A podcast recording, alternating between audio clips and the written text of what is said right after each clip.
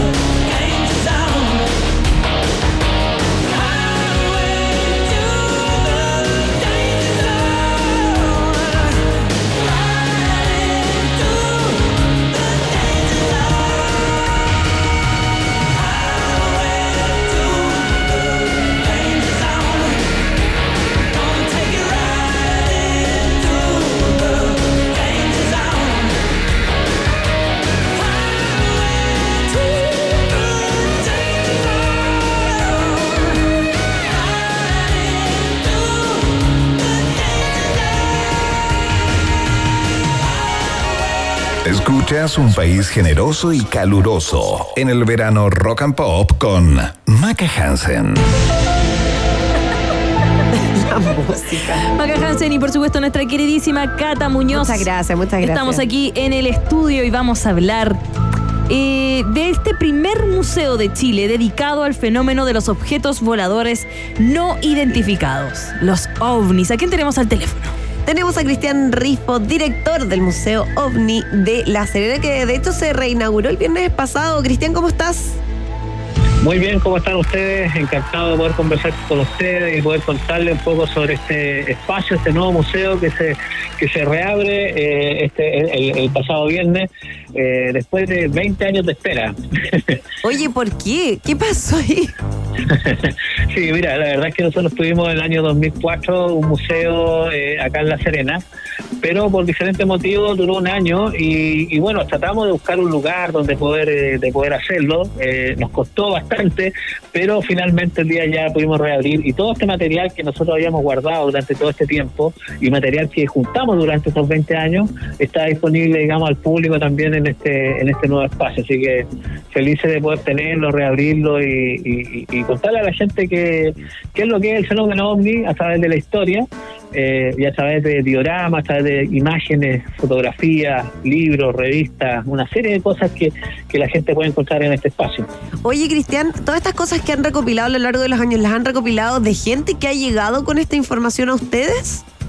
De todo, de todo un poco. Hay gente que nos ha traído fotografías, por ejemplo, que son parte, digamos, de la historia del fenómeno, son fotografías que nosotros vamos analizando, eh, fotografías de algunos personajes también públicos, por ejemplo, tenemos las fotos, por ejemplo, originales que se, se tomó el presidente Eduardo Frei en el año 99, mientras estaba participando en unos trabajos de verano, le sacaron muchas fotos, ¿Ya? y esas fotos oficiales que son con el sello de la presidencia, que aparece un objeto volador sobre la cabeza, digamos, de, de- de las personas que estaban ahí con el presidente Eduardo Frei, y son parte de este museo, por ejemplo. Ay, Y así hay fotos de personas comunes y corrientes que de pronto se sacaron una foto, no sé, en algún lugar público o en Pisco Elqui o en otras partes del mundo y que de pronto sobre sus cabezas aparece un objeto extraño. digamos. Todas esas fotos forman parte, digamos, de este archivo eh, que nosotros, como te digo, vamos eh, analizando, por supuesto, para descartar de que sea un avión, de que sea un globo sonda, un meteorito o alguna cosa conocida.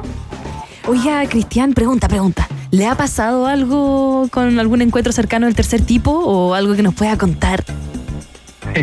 Yo personalmente he tenido he tenido avistamientos, he tenido avistamientos, pero sabes que los avistamientos más espectaculares que he tenido han sido en Santiago, curiosamente. ¿En serio? Eh, ¿En qué parte? serio, en, la, en la comuna de La Florida, eh, eh, ahí en, eh, bueno, yo tengo una, una casa, digamos, en Santiago, ahí cerca de Alto Macul, no sé si ubicas por ahí, departamental, Sí. al final arriba. Bueno, ahí había una parcela que en esos años, en los 90, era como las últimas parcelas que habían hacia arriba. Y tuvimos un avistamiento bien interesante porque vimos una luz muy extraña que venía como de Santiago hacia la cordillera. Cuando eh, nosotros pensamos que era el helicóptero de carabinero, ese que tiene el foco bastante potente que Sí. ilumina hacia abajo. Bueno, pensamos que era eso y eh, dejamos que pasar el tiempo para esperar que este helicóptero pasara por sobre nosotros y la verdad es que no tenía ningún sonido. Y cuando estaba sobre nosotros nos dimos cuenta que era un triángulo perfecto. Y tenía tres luces. Una luz potente que era la luz que nosotros veíamos y dos luces, una roja y una un poquito color como violeta eh, y que venía pasando sobre nosotros sin emitir ningún ruido. Después pasó por sobre nosotros, eh, nosotros veíamos la, la guatita del, del- de este triángulo que era negro y pasó por sobre nosotros y después hizo un giro y se movió hacia el Cerro San Ramón, para que la gente se ubique ahí en Santiago Ya, la sí. gente que vive por ahí se ubica en Cerro San Ramón y este objeto sin emitir ningún ruido, era un objeto gigante, digamos, y esa fue la primera experiencia y una de las más extraordinarias que hemos tenido de todo lo que es nuestra, nuestra agrupación. Oye, qué impresión. Ahora, después hemos visto cosas acá en el Valle igual, pues. Acá, yo sabes que yo estoy acá en La Serena, entonces estamos muy cerca del Valle del Elqui, en el Valle del Elqui también se ven Dicen que cosas pasan muchas cosas. Sí, sí, sí, sí, sí, muchos muchos avistamientos. Eh, hay mucha gente que llega acá al museo eh, y nos cuenta, digamos, de haber tenido algunos avistamientos ahí en el Valle del Elqui. Eh, hay zonas del, tú sabes que hay zonas de Chile que son, eh, digamos, zonas de, alta casuística de avistamiento o zonas calientes, como le llamamos, de, de- en cuanto al, al fenómeno. Y, y bueno, la región de Coquimbo, una de esas zonas, justamente por el por el Valle del Elqui. Sí, yo le estaba contando hace un rato a, los- a los chiquillos acá que yo una vez fui a la Reserva Nacional Altos del Ircay, que queda tal casa la cordillera. Sí, subí, sí, hasta el, también. Subí hasta el enladrillado y en el En, el enladrillado. Ladrillado, en me- Altos de Vilches. en- ahí mismo. Y me, me pasó que me Sí. saqué una foto y atrás sale algo que no podemos identificar que es. Explicar, claro. eh, porque Exacto. la sacamos además con una cámara digital, no era una cara- cámara análoga que uno podría decir ya, de repente Sí. había manchas en las fotos, no, esta era una cámara Mm. digital y no podemos explicar porque además a esa altura, mm, o sea, uno ve un cóndor con suerte, como que no, Claro, no, claro. no es que uno vea muchas, muchas aves, etcétera. Exacto. Y efectivamente después averiguamos y ahí en el enladrillado también es otro de estos como puntos calientes de los que hablas tú. Ah. Exacto, exacto, exactamente, eso es así. Es, un- es un- es una zona, digamos, de alta casuística de avistamiento y, y que mm, y que por supuesto eh, eh, forma parte, digamos, de la de las rutas ufológicas también. Pues. Eh, Altos de Vilche, todo ese- toda esa zona, digamos, es considerada también una zona de interés por los, por los investigadores del fenómeno. Así que eso que te pasó a ti eh, eh, es algo que, que, que ocurre, digamos, en esa, en esa zona. Ahora, lo interesante de eso es poder analizar también esa fotografía. Muchas veces nos llegan esas fotos y nosotros las la analizamos y vamos viendo eh, eh, de, ese, de, ese, de ese reporte, digamos, que nos llega, que un 100%, digamos, nosotros el 10%, digamos, no tiene explicación. Todo lo otro se puede explicar con, al- con algún fenómeno conocido. Claro, estamos hablan- conversando con el director del Museo OVNI de La Serena, que se reinauguró este viernes 17 de febrero, Cristian Rifo. Cuando hablas de nosotros en plural, ¿estás hablando de la agrupación OVNIVisión Chile? Exacto, Omnivisión Chile, que es una agrupación que somos civiles de diferentes de diferentes profesiones. Yo soy periodista, pero hay fotógrafos, hay analistas de video, hay diferentes personajes que son parte, digamos, de la agrupación, que somos civiles, que nos gusta el tema y que nos dedicamos durante todos estos años, desde el 89, a investigar el, el fenómeno.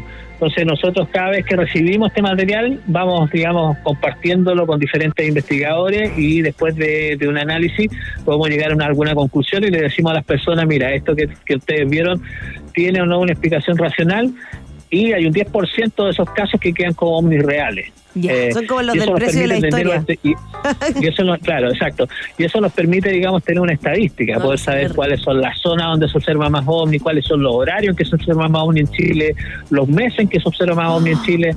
Eh, todo eso se, se, se logra determinar a partir Claro. de las investigaciones que nosotros podemos hacer. A ver, más o hay varias agrupaciones, no- nosotros no somos los únicos, Ah. digamos, agrupaciones. Está Ayón, hay varias agrupaciones, pero que entre todos nos conocemos, somos amigos y, y intercambiamos información muchas veces. Entonces, eh, eh, hay una comunidad ufológica bien interesante acá en Chile, que no se conoce mucho, pero que existe y que, y que, y que cada cierto tiempo nos reunimos. Oye, Cristiana, además entiendo que con, eh, con el museo lo que se pretende también es que finalmente La Serena y esta zona sea como una especie de capital de la ufología en nuestro país, ¿o no?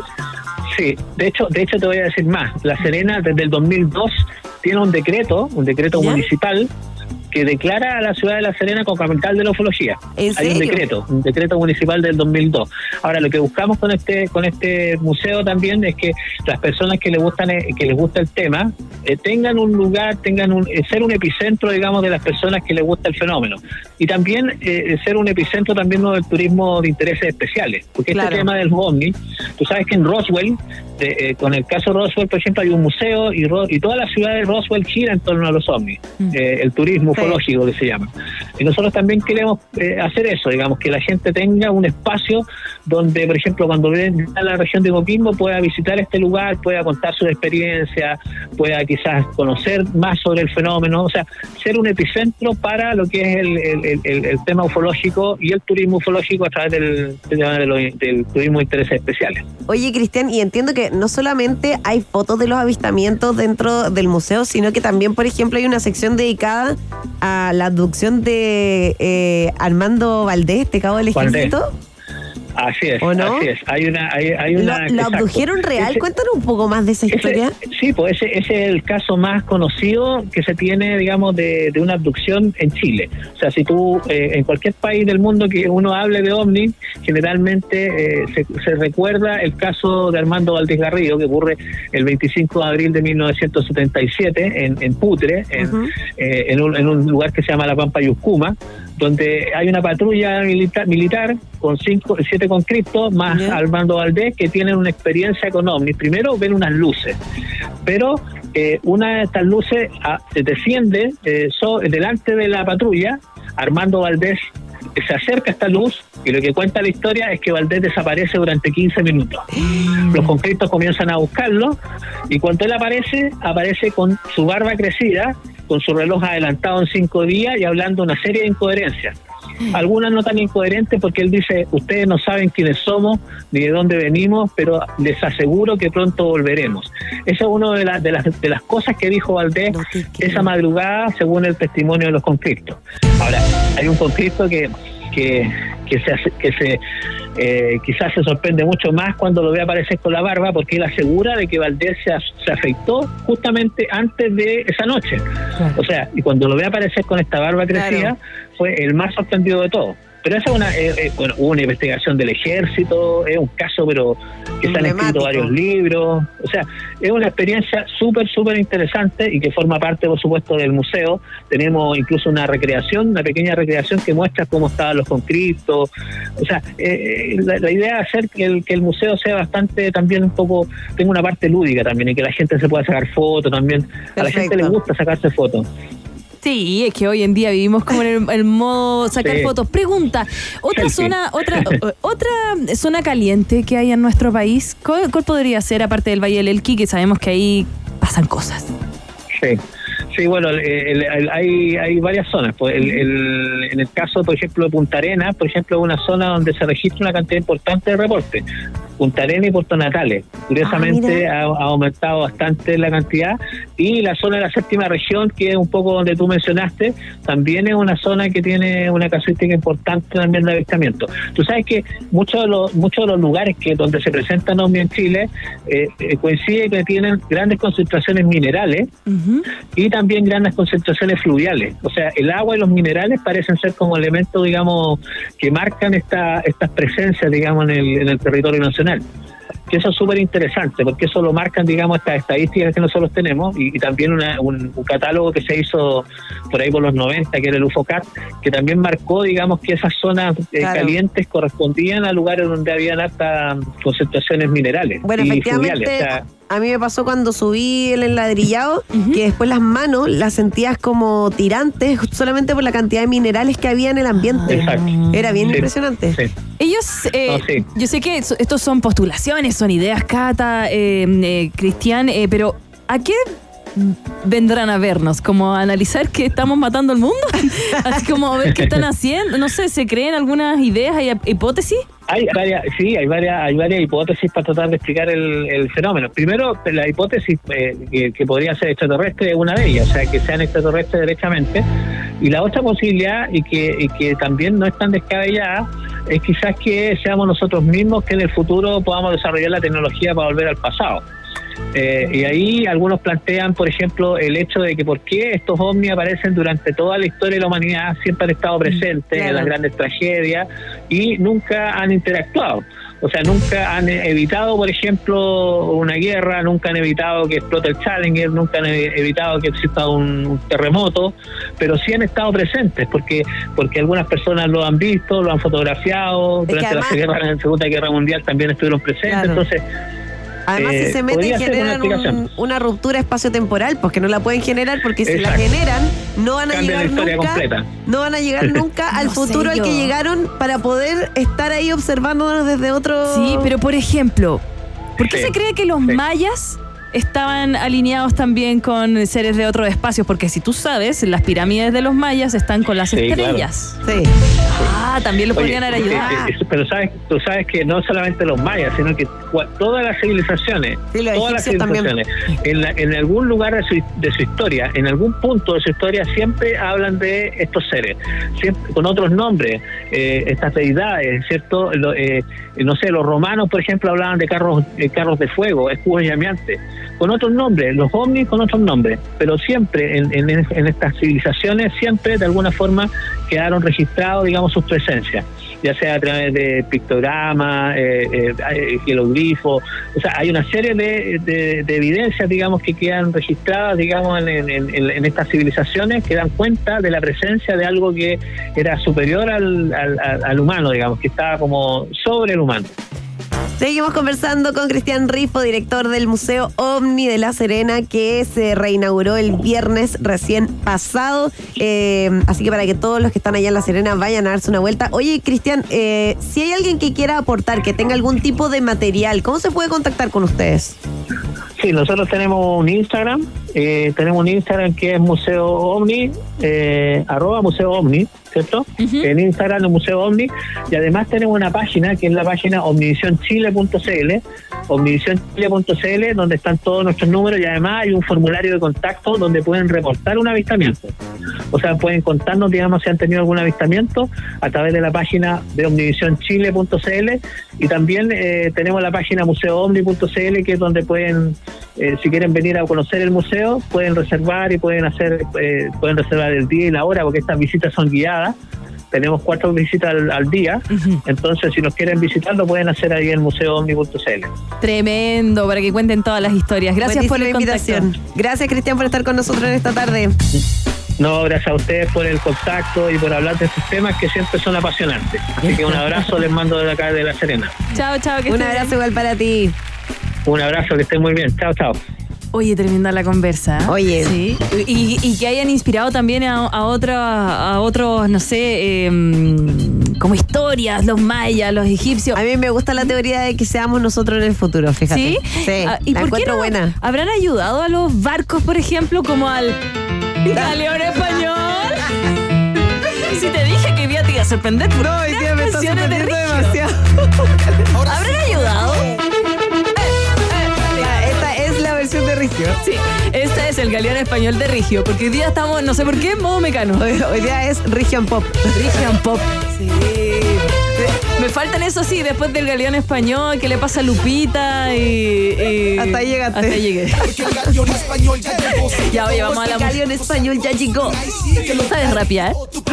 Obvio que no. Nos van a volver los, los ovnis y van a retroceder el tiempo y te van a enseñar a rapear. Lo único que se rapea es la parte de Tusa.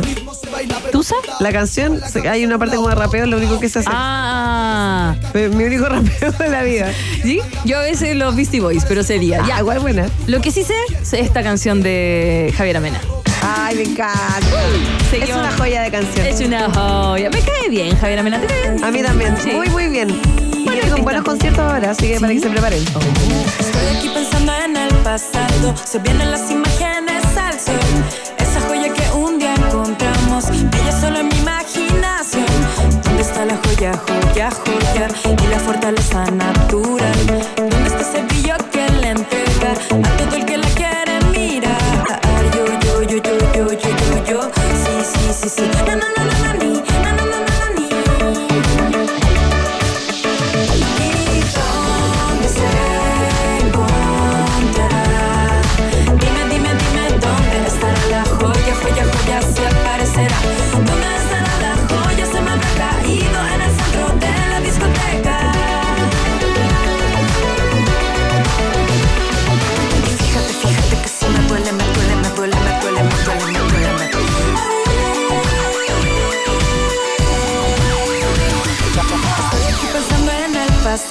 Se vienen las imágenes del mar. Aunque lo pasaba bien contigo, lo que transmitías al bailar. Ay, pachi, pachi, pa, baila, baila. Aunque yo ya no te tenga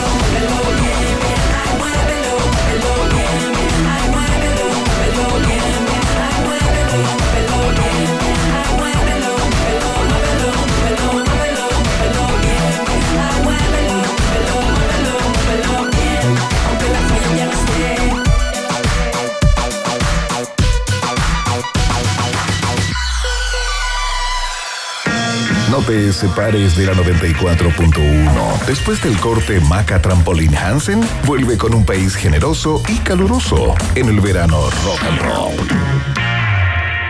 Temperatura rock. Temperatura pop. Temperatura rock and pop en Iquique 22 grados. y en Santiago. 26 grados. Rock and pop, música 24/7. Atención, el nuevo beneficio de Claro Club es 5, 4, 3, 2, 1. Dos entradas 2D a Cineplanet más Popcorn Grande por solo 6 mil pesos. Descarga tu código desde la app Mi Claro. Si eres Claro, conoce este y todos los beneficios en claroclub.cl. Porque Claro Club te conviene. En la app Rock and Pop Radio encuentras la música, los programas, los concursos y todos los contenidos generosos de Rock and Pop. Desde un solo lugar, escucha la radio en vivo y los capítulos de Un país generoso internacional con Iván Guerrero y Maca Hansen. Los porqué de la música, el podcast sobre sonidos, emociones y ciencia con el divulgador científico Gabriel León. Y el oficial, Inside, de raras tocatas pencas, con la historia particular de las canciones que nacieron en el estudio de la 94.1. Rock and Pop Radio. Rock and Pop Radio. Descárgala en App Store y Google Play. Rock and Pop 94.1. Conectados con la música 24-7. Maca Bombita de Agua Hansen sigue protegiendo la exótica flora y fauna de un país generoso y caluroso en el verano. Rock and Pop. Estimados pasajeros, pónganse cómodos y prepárense para el despegue. Llegó el momento de subirte al DeLorean del 94.1 y viajar por la historia de nuestra cultura pop. Es el viaje en el tiempo en un país generoso de la rock and pop. Primera estación. Qué tremenda canción.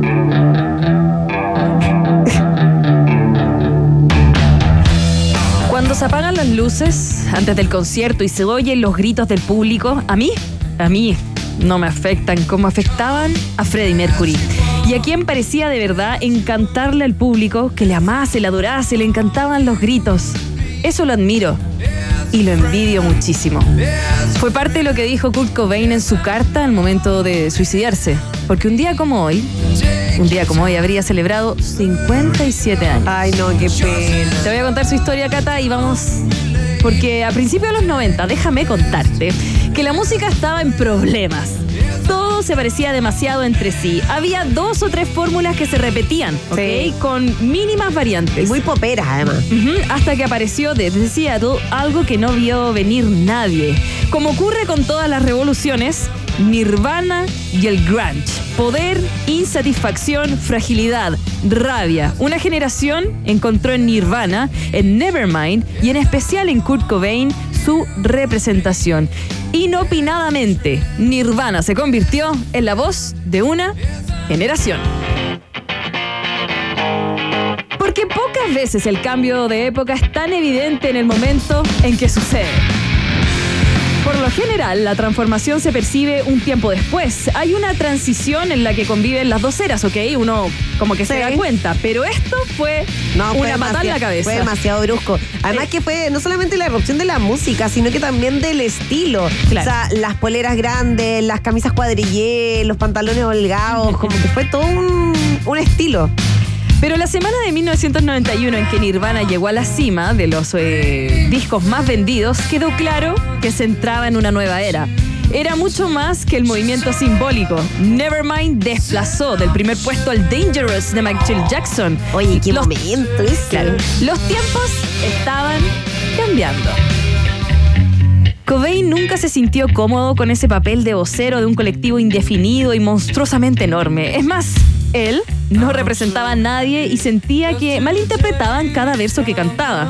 Tampoco estaba cómodo con la fama.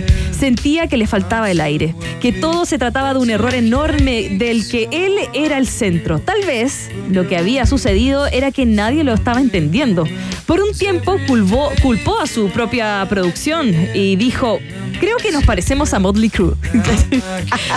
Cobain se deshacía en público. Sus actuaciones eran cada vez peores.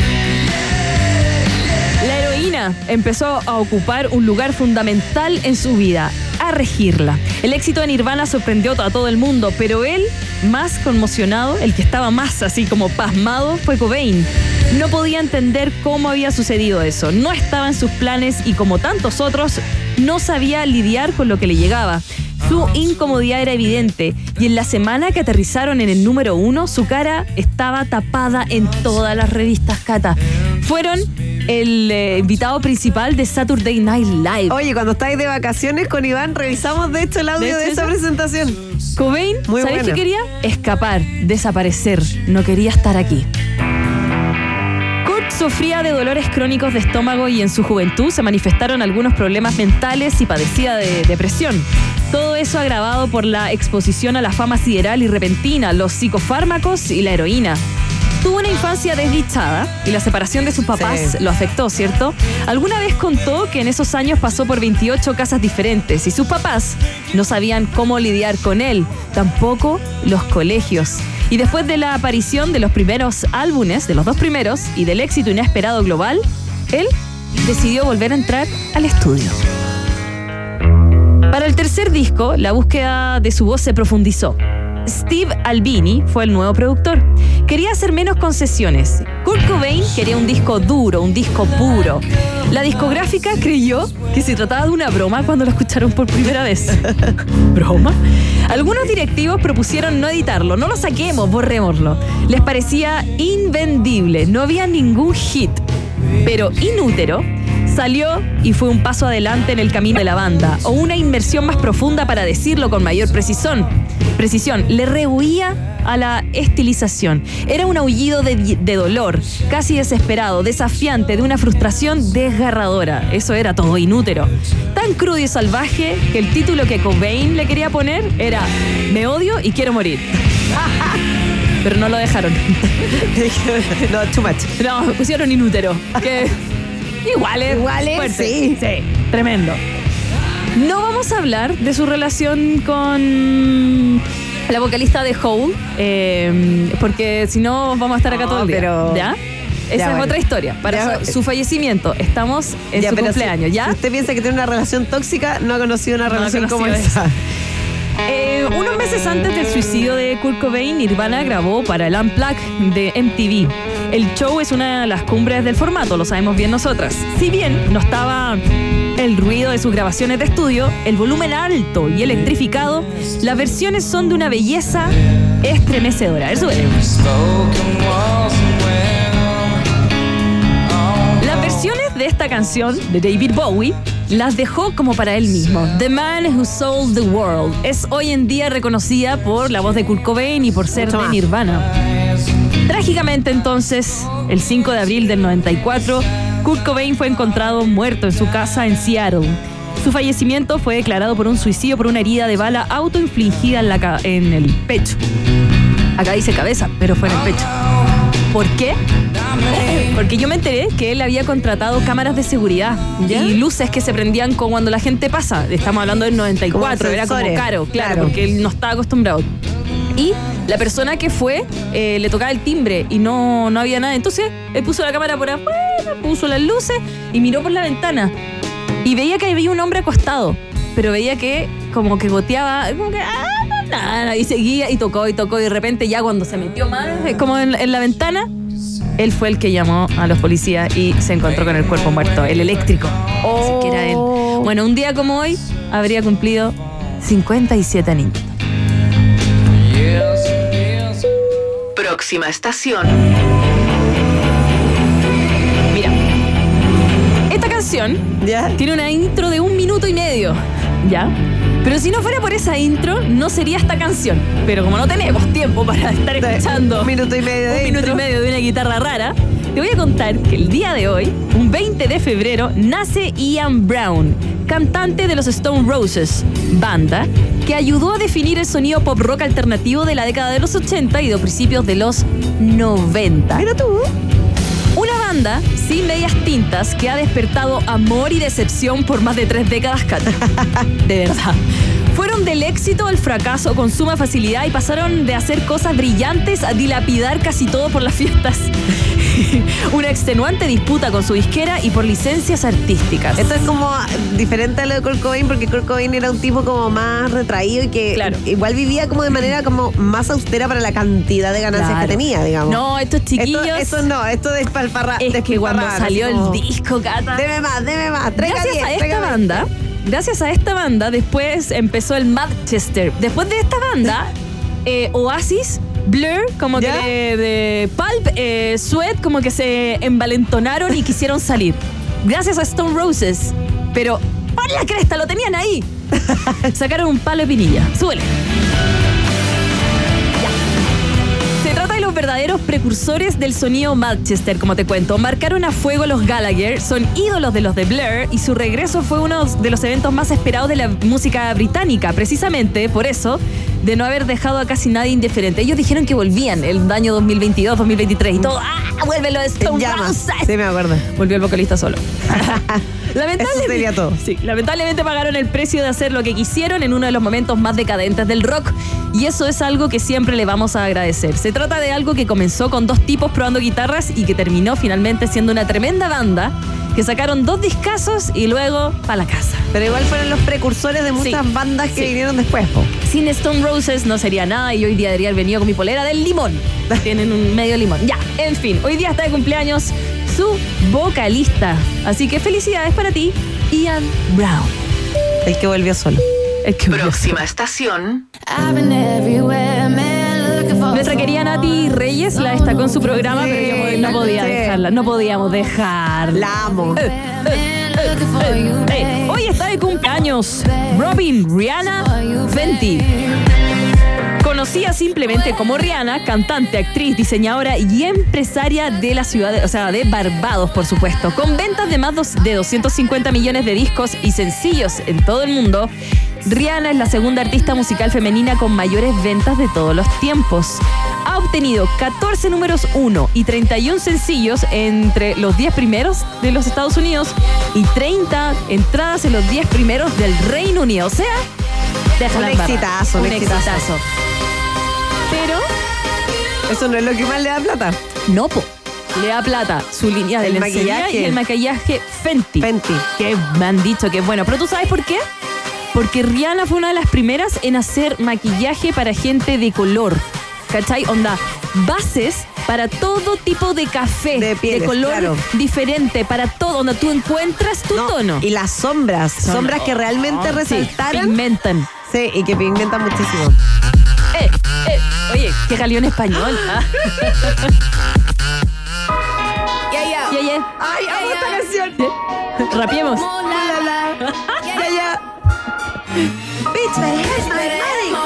Esta es Espera, devuélveme el dinero. Porque a la galla no le devolvía la plata. Entonces le hizo una canción. Me encanta esta canción, la amo. es mi favorita. What you want it? Bueno, te quiero contar que parece que el regreso de Rihanna a la música es una realidad. La cantante nos saca álbum desde el año 2016. Su multimillonaria faceta empresarial ha ocupado todo su tiempo en los últimos años, además de haberse convertido en mamá por partida doble junto a Zap Rocky. Únicamente coqueteó con los escenarios en el Super Bowl. Oye, y además que apareció cuando ya estaba como a punto de parir en los Sí. dos embarazos.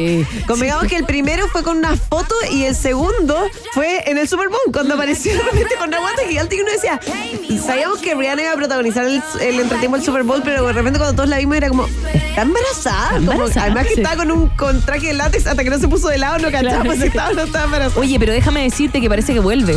La cantante fue vista, de hecho esta semana, eh, junto a un inmenso equipo de rodaje en el Palacio de Versalles, una ubicación inaccesible para la may- mayoría de los mortales, y lo cerró. Cerró el Palacio de Versalles. No se sabe Solo para Rihanna. qué.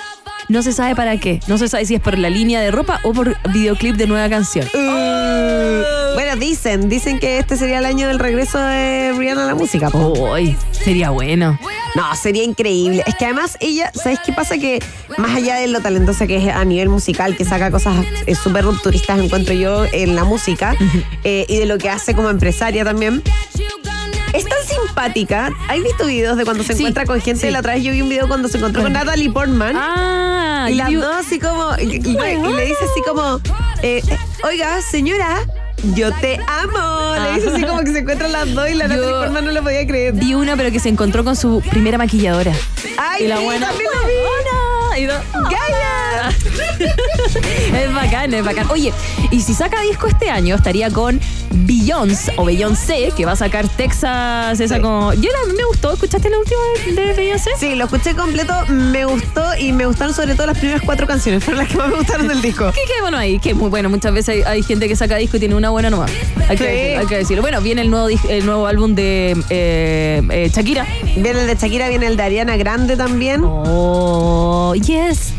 Em, que sacó con Mariah Carey, la Mariah. Bueno, tremendo año. Esperamos entonces que la cumpleañera de Rihanna, que está celebrando 36 añitos, venga con disco bajo el brazo. ¿Cuánta juventud? ¿Cuánta juventud? Próxima estación.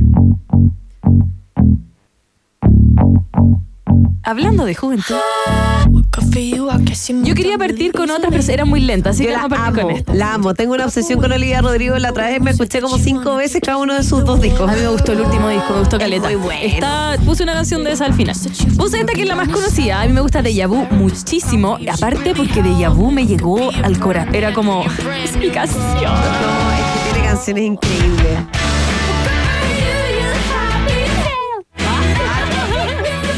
Chica, No, ¿no te pasa que te saca, te saca como todo lo adolescente Sí. que iba ahí dentro? ¿Y sabes por qué me gustó? Porque Olivia Rodrigo volvió a sacar para la adolescencia, para los más cabros chicos, a nosotras para recordarnos que hay eh, Girl Garage, Garage Band, hay bandas Sí, de garage de mujeres, de mujeres. que en los 90 estuvieron comandados por la tremenda Gwen Stefani, Sí. por eh, The Cardigans, Garbage, eh, Cranberries, ¿cachai? Como que este no es un sonido nuevo. Obviamente Hayley Williams de Paramore no es un sonido nuevo, pero No, como pero lo volvió a poner en la mesa y a mí me alegró. Lo Avril trajo de Lavigne, vuelta. Sí, Sí, como muy Avril Lavigne, como Avril- esa época. Y, y me alegra, me alegra el encanta. corazón, bacán. Y aparte porque una cabra chica que hoy día está de cumpleaños. Oye, Olivia Rodrigo. Nació un, un día como hoy el 2003, maleducada.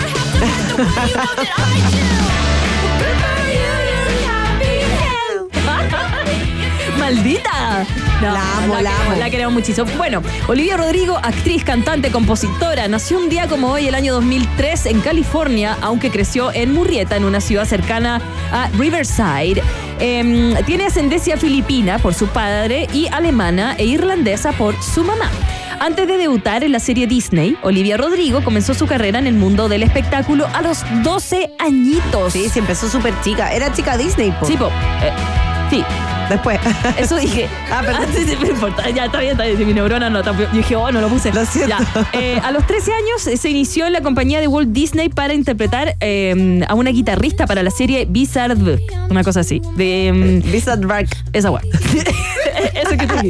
Esto marcó un precedente y tres años más tarde se destacó en una sensación adolescente por su participación en el elenco de School Musical. High School Musical, Sí, esa lo vi. En la Ay, serie. Esa sí vi. sí. Esa sí vi. Lo hizo súper bien. Sí, súper bien. General. Su carrera como actriz le permitió mostrar su talento y congregar a un grupo sólido de seguidores, aunque la fama mundial sucedió al firmar un contrato con un sello discográfico.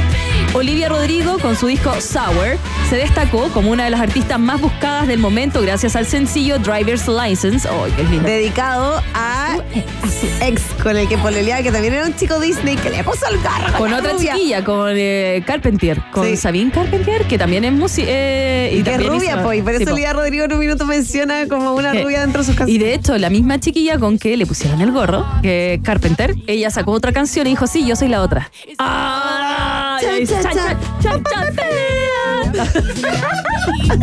en fin. Eh, bueno, ya, sigamos con Olivia Rodrigo. El tema, sus canciones y todo ese discazo le, le dio muchos reconocimientos. Siete premios Billboard, cuatro premios MTV Video Music y tres premios Grammy. El 2021, la revista Time la, normó- la nombró como Artista del Año y Billboard, Billboard la Mujer del Año del 2022. Y sacó nuevo disco. Me encanta. Ya. Si Olivia Rodrigo en el primer disco hablaba de sus relaciones terminadas, ¿sí?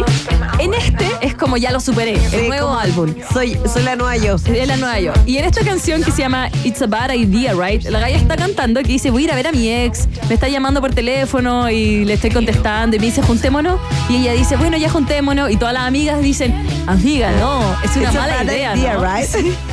Muy buena, ya, perdón. Estamos como adolescentes. Eh, sí, estamos muy adolescentes. Pero me encanta Olivia Rodrigo y si ustedes no la conocen nada, yo les invito a que vean, eh, bueno, escuchen obviamente sus discos, pero además si quieren verla, eh, vean el Tiny Desk que hizo con NPR, que está en YouTube y es increíble. La chiquilla canta, la chiquilla Canta de verdad. Y toca. Hace, lo La hace, de verdad.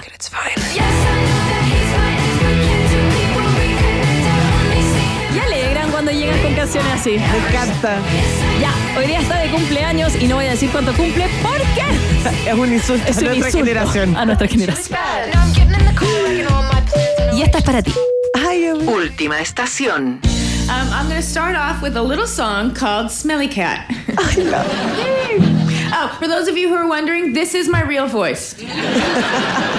smelly cat, smelly cat, what are they feeding you? Everybody!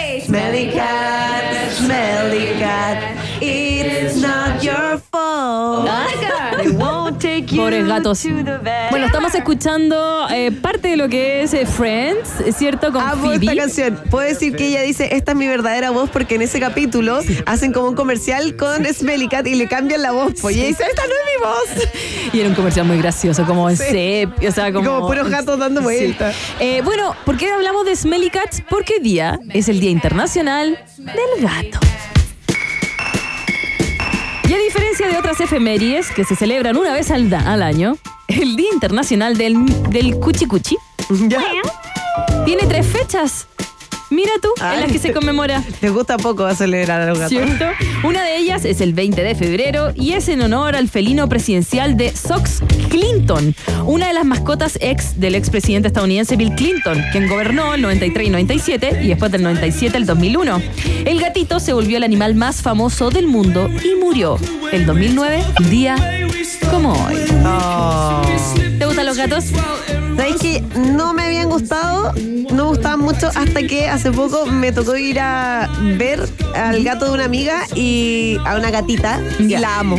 Sí. Es demasiado entretenida y como que desde que tengo perro como que aprendí a amar a los gatos. Claro, porque Eso me tú pasa. eres más eh, dog lover. Soy más dog lover, pero que desde que tengo perro igual ahora me gustan los gatos. ¿Me explico? Es como Sí, que a uno sí. le empiezan a gustar todos los animales. Sí, yo siento que el gato en cualquier momento nos van a matar. Pero No, pero hay gatos que son muy divertidos cuando empiezan, bueno, los que tienen gatos van a entender, pero tú dejas un vaso de agua, ponte tú encima de la mesa y los gatos van y empiezan con su patita a meterla como adentro del vaso de agua porque les gusta ver el agua en movimiento. Y después botan el vaso si son malos. Y botan el vaso. no, y los ataques de los gatos a los árboles de Navidad. Eso es lo mejor. Ah, sí. Bueno, yo me paso mucho tiempo viendo memes en redes sociales de gatos. gatos. Como todo el rato y los voy mandando. Así, ah, mira, mira. Bueno, y hay, y hay artistas famosísimos que tienen gatos famosos, como los de Taylor Swift, Sí, por ejemplo. decir. Tiene tres gatos. Uno es eh, Benjamin Button, el otro es Meredith, Meredith Grey. Por Meredith Grey, por Sí, eh, Grey's Grey's Anatomy. Anatomy. Estupendo. Y el otro eh, era por la calle de la ley y el orden, que no me acuerdo el. Law and La Order. Benson. Ya, ya, sí. Yo me acuerdo que ella trataba de sacarle fotos y como que los gatos no se, no se dejaban mucho. Yo no tengo gato, tengo un hijo, que es lo mismo. Pero es un animal que hay que alimentar. No, cosita linda. Olivia Benson. Olivia Benson. Gracias. Ya. Ya, pero ya lo sabes, hoy es el Día Internacional del Cuchito. De que no es el que está cruzando el, el lago, el río. Ay, DJ Jenny tiene su gatita. ¿Cómo se llama? ¿Luna? Luna. Ay. Sí, se porta como la. Oye, ¿no tenía ahí uno naranjo también? Que llegó de. ¿Ese es el rucio? Ay, qué linda El es. Chester. Ah, el chirimoya alegre. Medio largo. así. Oye, bañala así, pues blanca. Está sucia. Está sucia. No se bañan los gatos, se bañan ellos mismos. Sí, se bañan Creo. ellos mismos. Eh, si tuvieras un gato, ¿cómo le pondrías? Uy, qué difícil, me costó mucho ponerle nombre a mi perro. Roger, ¿por qué tu perro se llama Roger? Por Roger Federer, que le gustan las pelotas de tenis. Bueno, yo si tengo un perro le pondría chicle. Flan, me encanta flan. ¿Sabes que una vez conocí a un perro? Ya, conocí a un Ya. perro que tenía un nombre que me gustó y quizás si tuviera un gato le pondría eh, ese nombre. ¿Cuál? Eh, CD. ¿CD? Sí. No, CD. A mí me gusta rana. No tenemos que ¿Por qué? Es un gato, ¿cómo se llama la rana? ¿Por qué? Bueno, yo tuve un pato de mascota.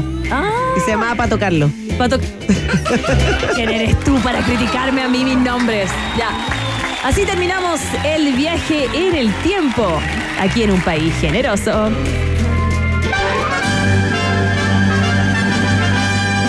En Rock and Pop tienes un permiso 24-7 para la pregunta del día. Vota en nuestro Twitter, arroba Rock and Pop, y sé parte del mejor país de Chile. Un país generoso de la Rock and Pop.